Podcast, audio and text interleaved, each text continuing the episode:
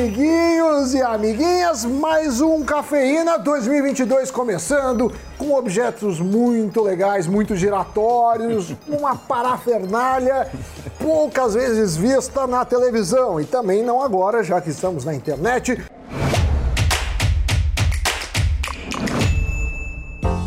2021 foi um ano bastante desafiador para todo mundo e para os investidores não Também. foi diferente. A taxa Selic saiu da mínima histórica de 2% ao ano, atingiu a máxima desde 2017, né, ali nos 9,25% ao ano.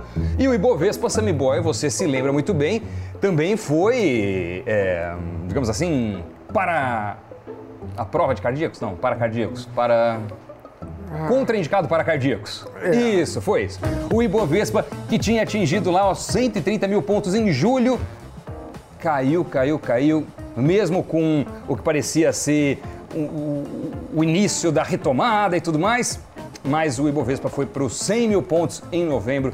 Então, um ano bastante turbulento. Turbulento, Samuel. É, isso, muito obrigado. A gente sabe que bolsa tem sua sua volatilidade, Sim. sua turbulência, mas bolsa em país emergente, mais ainda, mais ainda é. é amplificado. Mas a dúvida que fica Qual? é se essa montanha russa hum. continuará em 2022 ou se teremos mares mais calmos para navegar.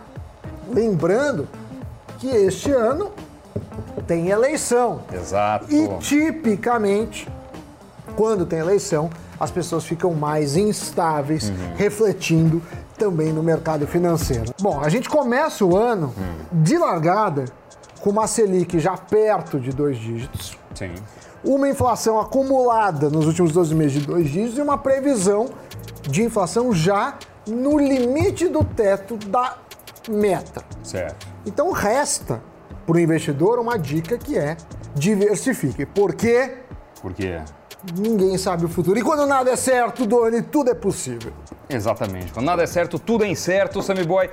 Enfim, isso nos leva a uma questão: quais investimentos não podem faltar em 2022?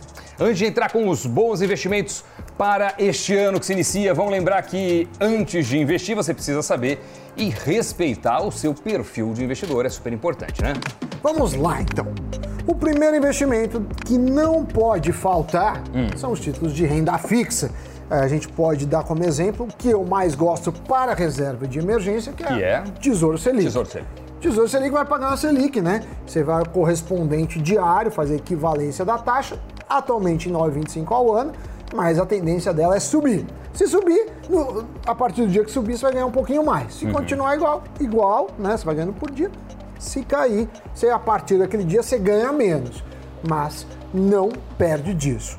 Outra coisa é que a Selic ela é usada como um remédio para a inflação. Então, se você começa a ter inflação, o governo sobe a Selic para controlar. Então, você deixa, não é, não é um investimento vinculado diretamente à inflação, como é o caso de outro título de renda fixa, que é o, o Tesouro IPCA+, mas esse tem prazo mais longo. É, o, o Tesouro Selic é uma boa para aquele dinheirinho de emergência. É, por fim, né, negócio da Selic, a gente começou nesta mesma data, em 2020, a gente tava com uma Selic de 2, agora tá 9,25, então você vê aí como ela ganhou o corpo neste ano. A renda fixa no Brasil parece nunca morrer. pois é, olha, e você pode incluir a renda fixa nos seus investimentos neste ano de 2022 através de títulos do Tesouro, o Sami falou a respeito deles, de CDBs, LCIs, LCAs, CRIs, CRAS. Tem também uma outra opção que são os fundos de renda fixa, que além de aproveitarem a alta da Selic, também contam com um gestor profissional, pode ser uma boa alternativa para quem não se sente seguro, seguro escolhendo os ativos. Considerando a expectativa para os juros futuros e a inflação, o sócio da Nau Capital e especialista em investimento, Evandro Berto, destacou que os ativos pós-fixados indexados ao CDI entregam um retorno satisfatório e proporcionam uma boa liquidez. Segundo ele, é uma opção interessante para equilibrar a carteira com a renda fixa. E na contramão da renda fixa, o segundo investimento que não pode faltar em 22 são as ações. Apesar de parecer um pouco contraditório, vamos explicar por que faz sentido. Hum. A bolsa brasileira caiu muito, principalmente de junho a dezembro de 2021. Certo. Ficou entre as bolsas que mais desvalorizaram. Uhum. Se muita gente falar, pode ter bolha nos Estados Unidos, bolha é, nas ações de outros lugares. No Brasil não tem isso. Então nossa bolsa ficou relativamente barata. E não deixa de ser também uma boa diversificação. Claro que a bolsa vai depender de acertos e erros internos, né, medidas, decisões políticas e econômicas e também de fatores externos, como como vai é, o crescimento do mundo, a pandemia, vai ter uma outra cepa, a Omicron vai assustar ou não. Mas a gente está falando de diversificação justamente, não é para a pessoa pegar os quatro e escolher um. A gente indica que ela faça, de acordo com o perfil dela, é, percentuais desses quatro. Uhum. É, acontece que muitas empresas sólidas não tiveram nenhuma mudança na sua estrutura, estratégia ou no plano de negócios. E as chances de retornarem aos valores anteriores, num cenário de relativa normalidade e tal, é bastante significativo. O Evandro, que é o especialista que eu citei agora há pouco, ele diz que 2022 é um ano de oportunidades com os preços baratos na bolsa. Mas uma observação muito importante é que o investimento precisa ser de longo prazo, né? Precisa ser aquele dinheiro que você, investidor, investidor, aplica e não precisa dele por pouco tempo, daqui dois, três, quatro meses, enfim, é algo mais para um horizonte distante. Nesse cenário, a economia tende a se estabilizar e as é. ações, claro que se recuperam também. Mas para quem está só olhando curto prazo, é um ano desafiador. Vai ter turbulência, a gente uhum. tem eleição, a pandemia não acabou. Nós conversamos com o Alexandro é, Nishimura, que é economista e sócio da assessoria de investimentos BRA, e ele levantou uma questão interessante considerando justamente o ano eleitoral. Ele destaca que, fazendo uma retrospectiva dos anos eleitorais anteriores, podemos contar com volatilidade, mas não necessariamente um desempenho ruim para nossos ativos. É, o especialista apontou que, na média, em outros anos com eleições, o Ibovespa teve rentabilidade negativa de 6,7% no semestre anterior ao pleito e se valorizou 5,9% após as eleições. Olha que dado interessante. E segundo ele, o importante é manter uma consistência, avaliar periodicamente suas escolhas, não se assustar nos períodos de maior oscilação, de maior volatilidade, né? Porque a gente já está falando desde já, essa volatilidade vai aparecer. Como a situação aqui é, deve continuar é, conturbada, uma opção também é olhar para o exterior pensando na diversificação da carteira. Por isso, destacamos aqui como terceiro investimento que não pode faltar lá fora. Mas você não precisa abrir uma conta lá fora, porque você tem instrumentos que fazem isso, como os BDRs, são os Brazilian Depositaries Receipts. São ativos que replicam as ações negociadas em bolsas do exterior, como é o caso da NYSE em Nova York. E se a bolsa brasileira patinou em 2021, não podemos dizer que o mesmo aconteceu com o americano. O SP500, principal índice de ações eh, americano, com as 500 maiores empresas, registrou uma alta de 27%, se não me engano, até o início de dezembro. Chegou a bater recorde e outra. O real também se desvalorizou frente ao dólar. Então, se somar essas duas coisas, quem foi quem ouviu nossa recomendação de BDR, especialmente os é, das maiores empresas ou aquele ETF que replica o índice americano, se deu bem. É, e é interessante esse movimento que aconteceu, viu, pessoal? Porque normalmente a gente vê a bolsa brasileira andando muito colada com a americana, né?